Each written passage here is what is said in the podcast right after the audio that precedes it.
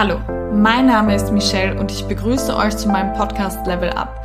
Durch meine zahlreichen Qualifikationen helfe ich als Coach Menschen dabei, ihre Gesundheit, ihre Trainingsleistung, ihre Körperform und ihr Mindset auf ein anderes Level zu bringen.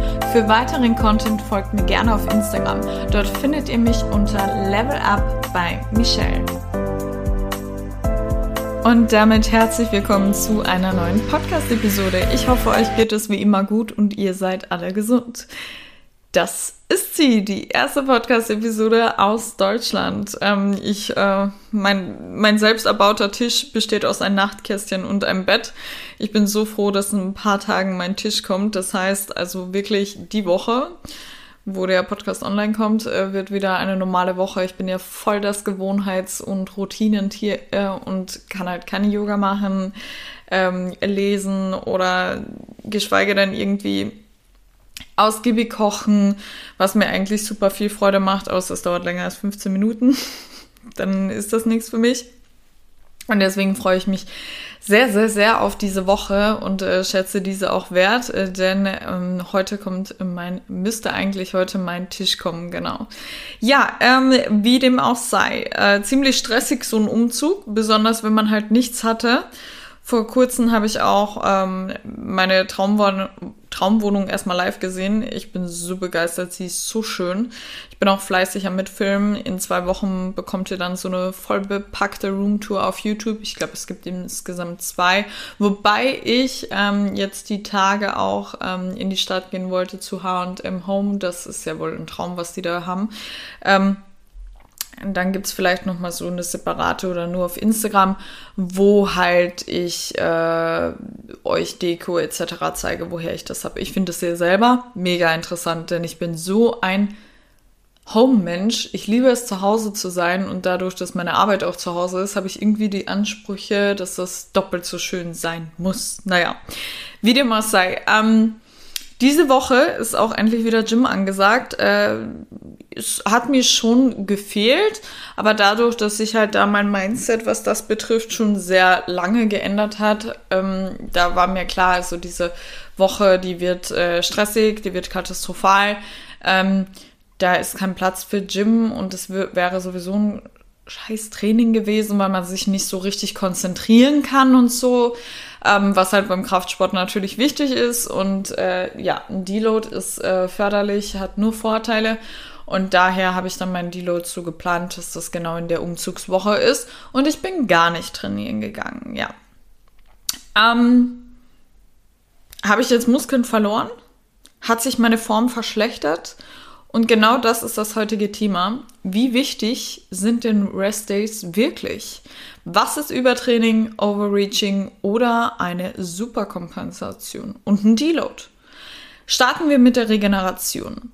Wir unterschätzen Regeneration dermaßen. Ich habe lange keine Rest Days gemacht und dachte wirklich, dass sich meine Form durch Rest Days verschlechtert. Sprich, äußerlich erkennt man das, wenn ich mal nicht trainiert habe. Was natürlich vollkommener Quatsch ist. Ne? So schnell geht das nicht. Und tatsächlich ist das sogar der Gegenteil der Fall. Ich kann euch aus Erfahrung sprechen. Ich hatte eine dreimonatige Sportpause und natürlich hat sich da meine Form ein bisschen verändert. Aber wenn man mal so zwei bis drei Tage keinen Sport macht und keinen Marathon spazieren geht. Das ist nämlich dann für mich auch irgendwie eine Art Sport, wenn man dann einen Zwang hat, irgendwie über 20.000 Schritte zu machen dann passiert auch gar nichts Negatives. Im Gegenteil, ne? Und daher unterschätzt bitte keine Rest Days. Klären wir zunächst mal die Frage, was passiert mit unserem Körper nach dem Training? Der Blutdruck, das Herz-Kreislauf-System, also funkt also die Funktion von Herz-Kreislauf-System erhöht sich während dem Training. Auch die Herzfrequenz. Diese Prozesse erholen sich nach dem Training wieder. Während dem Training wird auch das Stresshormon Cortisol ausgeschüttet und erholt sich nach dem Training wieder.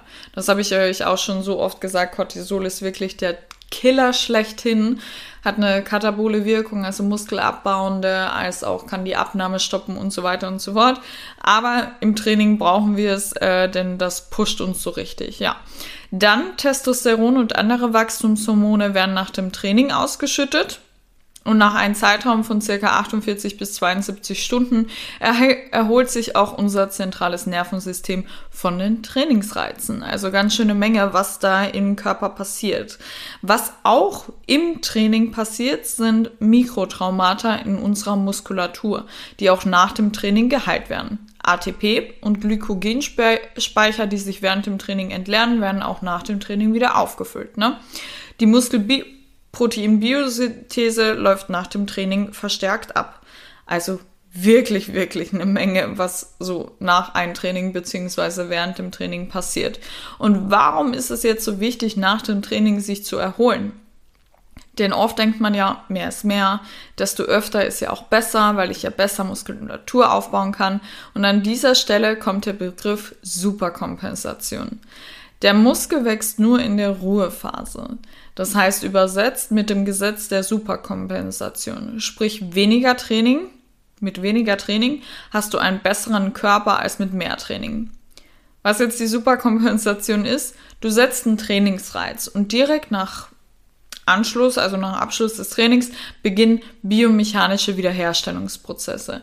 Diese Wiederherstellungen dauern.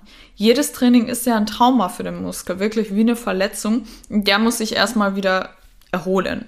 Sobald er sich erholt hat, setzt du den nächsten Trainingsreiz. Das war's dann auch schon mit der Superkompensation. Was heißt das jetzt für dich? Übrigens, nur durch die Superkompensation kannst du auch eine Progression, sprich eine Steigerung, dass du dich im Training steigerst, deine Performance verbesserst, als auch Muskulatur aufbaust. Ne?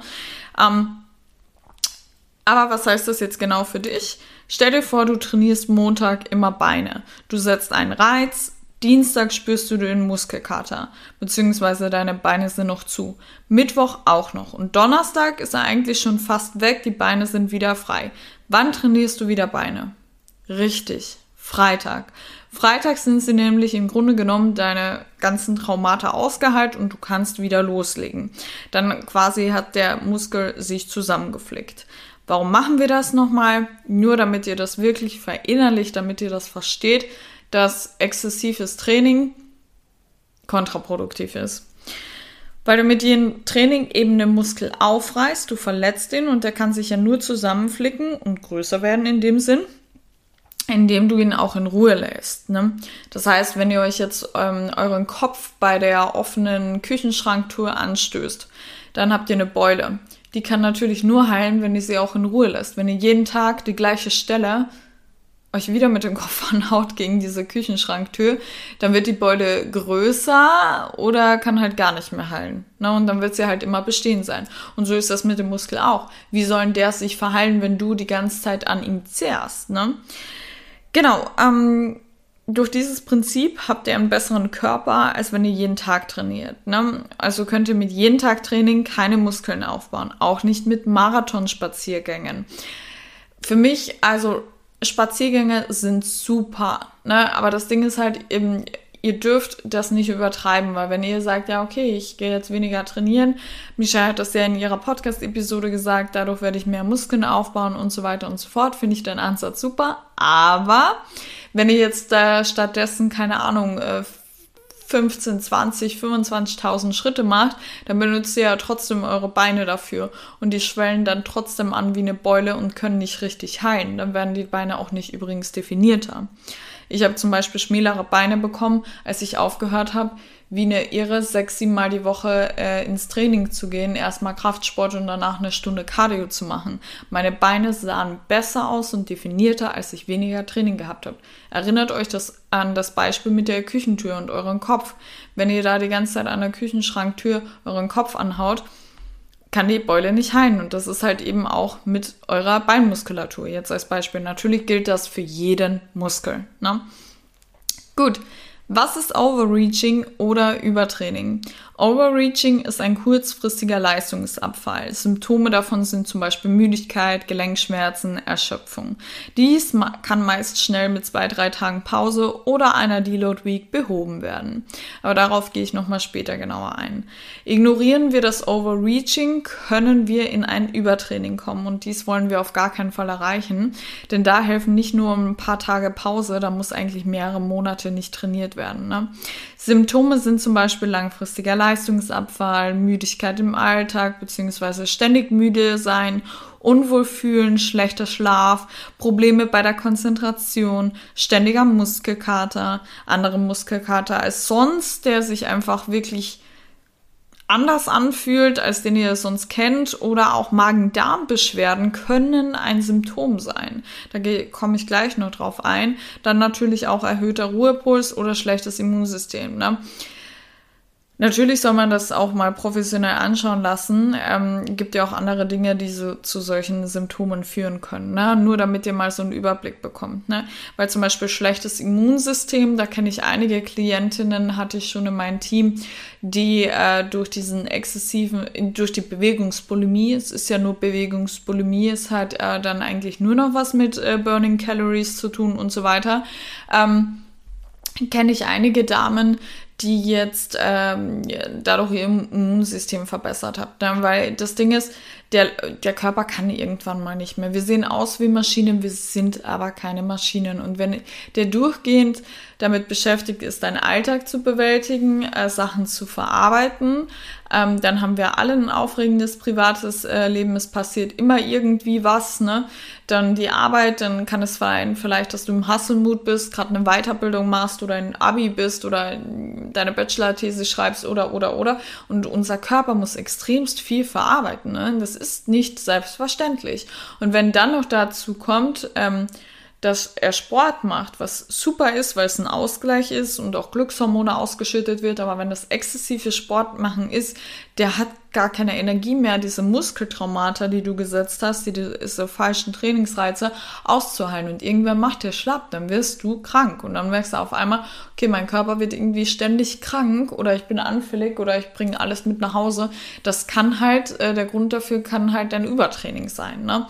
Gleich wie mit den Magen-Darm-Beschwerden. Ich hatte viele Damen im Team, die durch mehr Kalorien ähm, auf ihren Reizdarm verloren haben, weil Reizdarm ist ja meistens vom Kopf her, ähm, sprich Blähbauch und so weiter und so fort, extremst empfindlich, dass sie dadurch ihren Reizdarm verloren haben. Ähm, weil jetzt halt weniger Stress ausgeschüttet wird, eben das Cortisolhormon, weil sie halt genug zum Essen haben, weil sie wissen, okay, das braucht mein Körper, ich werde nicht dick werden, ich werde nicht dick werden, das braucht mein Körper, ich bin Sportlerin, ich brauche Energie, ne, dass die das dann halt auch verstehen. Aber meistens ist, geht ein bisschen beides einher, wenn sich die Damen bei mir melden, sondern auch, dass sie voll in die Bewegungsbulimie stecken, ne, dass mal äh, dreimal am Tag spazieren gehen werden muss, wenn Rest Day ist, wenn ein Trainingstag, ein Spaziergang und ein Trainingstag.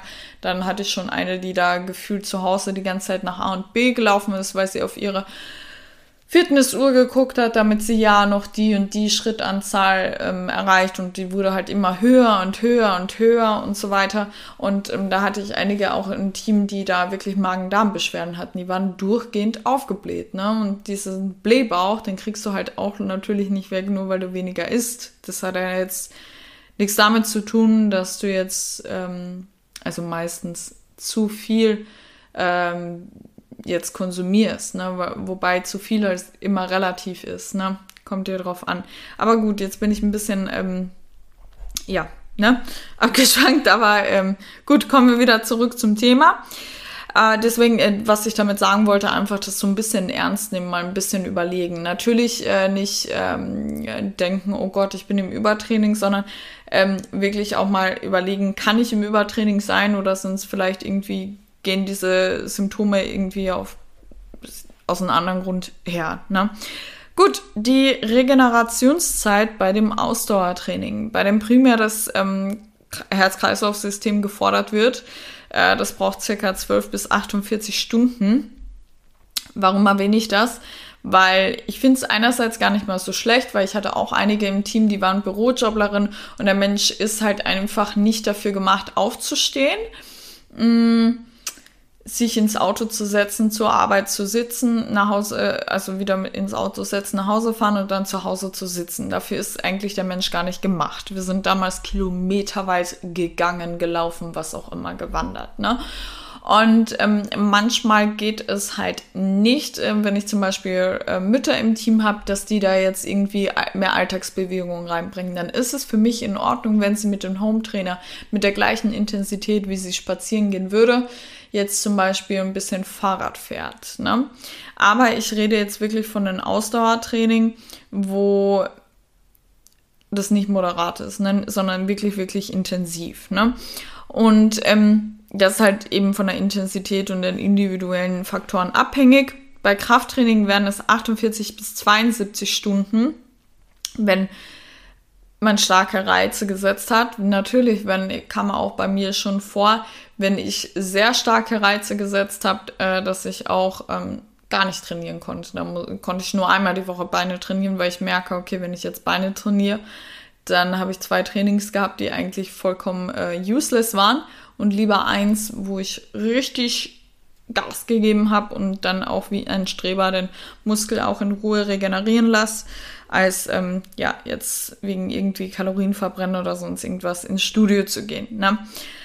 Wie gesagt, beim moderaten Ausdauertraining regeneriert man natürlich schneller, aber alles im Maßen bitte. Ne? Also wie gesagt, das ist eine absolute Ausnahme und da muss ich mir das komplette angucken äh, wie die Dame trainiert, was sie für einen Alltag hat, dass ich ihr quasi erlaube, in Anführungszeichen, ihr wisst, wie ich das meine, äh, sich da auf dem Home-Trainer zu setzen und eine halbe Stunde zu radeln. Ne? Ähm, genau. Ähm, gut, wie kann man denn jetzt die Regeneration optimieren? Ähm, jetzt unabhängig von der Ernährung natürlich zum Beispiel Omega-3 ist super förderlich für die Regeneration, aber auch Kohlenhydrate, ne? generell essen, ne? weil ist ja klar, ihr könnt ja auch kein Haus bauen ohne Baumaterial und so ist es mit dem Muskel auch. Er braucht ja auch irgendwie ein Baumaterial, wo er den Muskeln aufbauen kann und oder halt den Trainingsreiz halt vollständig regenerieren kann, äh, sondern jetzt nur aus trainingswissenschaftlicher Sicht Plant euer Training. Trainingsvolumen ist die Satzzahl mal die Wiederholungszahl. Trainingsintensität ist das Trainingsgewicht, also im Prozent von ja, 1 RM, also das Maximalgewicht von einer Wiederholung. Also wie viel Gewicht würdet ihr bei einer Wiederholung Kniebeuge schaffen? Na? Dann natürlich auch äh, langfristige Trainingsplanung, jetzt nicht nur die, das Trainingsvolumen als auch die Intensität. Wer auf lange Sicht ähm, Progression erreicht, wird auch super regenerieren. Sonst könnte man sich ja gar nicht steigern, wiederhole ich nur. Aber wenn ihr dann wirklich ähm, langfristig euer Training plant, schreibt euch in den Kalender, wann ihr einen Deload macht. Denn da kommen wir zum wichtigen Punkt Deloads, äh, für diejenigen geeignet, die wirklich an ihre Grenzen gehen und vor allen Dingen regelmäßig trainieren. Ich hatte mal vor kurzem eine Ärztin im Team, ihr, boah, was haben die für krasse Arbeitszeiten? Also da verstehe ich wirklich den Satz, ich kann nicht mehr, ich habe keine Zeit. Ne? Und ähm, wir haben halt wirklich, das Gute ist, Ärzte sind sehr viel auf die Beine. Das heißt, sie sind keine Bürojoblerinnen. Das heißt, sie bewegen sich wirklich, wirklich viel im, im, ja, im Krankenhaus, wo denn auch immer. Und ähm, da war das, wir hatten schon eine gewisse Regelmäßigkeit, aber auch nicht so krass, dass wir jetzt einen Deload einplanen müssten. Ja, die hat es dann automatisch gemacht, ein Deload, weil die halt nicht kontinuierlich genau an den Tagen und die gewisse Anzahl in der Woche trainiert hat. Ähm, deswegen braucht man zum Beispiel bei der Dame kein äh, Deload, weil sie das ähm, intuitiv gestaltet hat. Wenn die wirklich gesagt hat, ich kann nicht mehr, meine Beine sind zu, ich bin schwer, ich bin einfach nur müde, ähm, dann soll sie natürlich nicht ins Training gehen. Was bringt das jetzt? Ne? Sie ist dann eh spazieren gegangen und sie ist auch eine ambitionierte Läuferin und das hat dann auch gepasst. Genau. Ähm, deswegen, also wer regelmäßig trainieren geht und hart an seine Grenzen geht, ähm, für den ist wirklich eine Deload Week geeignet. Da kann man eben ähm, ohne Deload Week ins Übertraining oder ins Overreaching rutschen. Denn Muskelbänder, Sehnen können nicht immer nur von ein paar Tagen regenerieren. Ne? Plane alle vier bis sechs Wochen eine Deload Week ein. Das ist halt wirklich super individuell. Ich mache es eigentlich nach fünf Wochen, also in der fünften Woche, wobei ähm, ich davor alles sechs Wochen hatten, aber ich halt einfach merke, okay, mein Training wird irgendwie immer intensiver. Ähm, und das habe ich jetzt anders gestaltet, dass ich einfach merke, okay, ich brauche vorher eine Pause. Gleichzeitig habe ich jetzt zum Beispiel meinen Deload ein bisschen rausgezögert. Das ist natürlich auch möglich. Da müsst ihr euch nicht so streng an Regeln halten. A, habe ich gemerkt, ich kann mich immer weiter steigern. Wenn ich jetzt einen Deload mache, dann verkacke ich selber. Ähm, meine Progression und habe halt einfach gemerkt, okay, ich brauche momentan keinen Deload, außerdem steht eh der Umzug in zwei Wochen da, ich verschiebe das jetzt mal. Und das war halt auch die richtige Entscheidung. Ja, wie so eine Deload Week aussieht, ähm, ihr habt drei Möglichkeiten, entweder Gewichte reduzieren, Volumen reduzieren oder Alternativübungen. Ich arbeite sehr gerne mit äh, Gewichte reduzieren. Das heißt, man nimmt 50 bis 60 Prozent der Intensität. Yep, das hört sich ganz schön wenig an, ist es im Endeffekt auch so, dass ich nicht mal bei ähm, meinem Oberkörper-Split ins Studio gehe, weil das ist dann so, als würde ich mit Luft trainieren. Dadurch lieber anderwertig die Zeit nutzen tatsächlich, weil ich habe heute eben mit einer Freundin geredet. Es geht gar nicht mal, ähm, ist so wenig Zeit drauf, wenn man gern äh, trainieren geht und das äh, oft in der Woche weil man es halt einfach so eine Freude hat, duschen, dann dies, dann das und dann nutze ich halt dann immer solche Sachen wie zum Beispiel in der Deload Week wird äh, die Buchhaltung gemacht und so weiter und so fort. Also eigentlich ähm, alles eine Sache der Planung, genau. Äh, damit arbeite ich am liebsten und auch meine Bienchen. Dann gibt's auch das Volumen reduzieren. Was heißt das? Dass ihr zum Beispiel weniger Sätze macht. Ne? Äh, habt ihr davor vier Sätze Kniebeuge gemacht, dann macht sie nur noch zwei. Dann Alternativübungen, äh, sei es jetzt zum Beispiel statt den Klimmzug eine Isolationsübung, äh, den Bizep Curl. Ne? Ja, gerne mache ich da auch noch gleichzeitig eine Diät Break für die Damen, die auf Diät sind, ähm, denn der Körper ist ja in der Regenerationsphase, in der Deload Week, ne, also so vollkommen im Urlaub der Körper und der braucht auch Essen. Ne? Deswegen äh, bitte nicht auf die Idee kommen, wenn ihr eine Deload Week macht, ach ja, ich trainiere ja jetzt weniger, beziehungsweise nicht mehr so intensiv, dann kann ich ja noch weiter das Essen reduzieren. Nein, Gerne mache ich auch diese, ich ernähre mich ja intuitiv, das heißt, letzte Woche habe ich mich auch komplett intuitiv ernährt. Mich juckt es gar nicht mehr, ob das jetzt zu viel oder zu wenig war. Aufgrund meines Bewegungspensum, es gleicht sich eh aus. Ich habe so Vertrauen zu meinem Körper und ich bin ein Team mit meinem Körper, das heißt, ich vertraue ihm, es gleicht sich aus, er meldet sich schon wenn er satt ist oder halt Appetit hat oder Hunger hat. Genau. Ähm, gerne mache ich die Deload Week auch bei Damen inklusive Diät Break. Ähm, bei Damen, die zum Beispiel starke Hormonschwankungen haben, gibt es ja Damen, die äh, leiden mehr unter ihrer Periode, mal weniger und ähm, da hat man einfach weniger Kraft. Und dann mache ich das gerne in der Deload Week gleichzeitig mit einer Diät Break, weil man halt äh, die meisten Damen halt mehr Appetit haben. Man verbraucht ja auch tatsächlich mehr. Ne? Nicht ohne Grund lässt der Körper dann als erstes, wenn man auf langer Sicht zu wenig Kalorien zu sich nimmt, das einfach komplett fallen, die Periode. Und ähm, ja, weil es halt ein anstrengender Prozess ist für den Körper. Ne? Ja, genau. Probiert es ruhig mal aus. Ich hoffe, ihr konntet wieder etwas Neues lernen. Lasst mir gerne auch ein Feedback per DM bei Instagram da und natürlich, ich würde mich riesig über eine Bewertung bei Apple Podcast und bei Spotify freuen. Damit unterstützt ihr nämlich tatsächlich diesen Podcast, damit er weiterhin bestehen bleibt. Und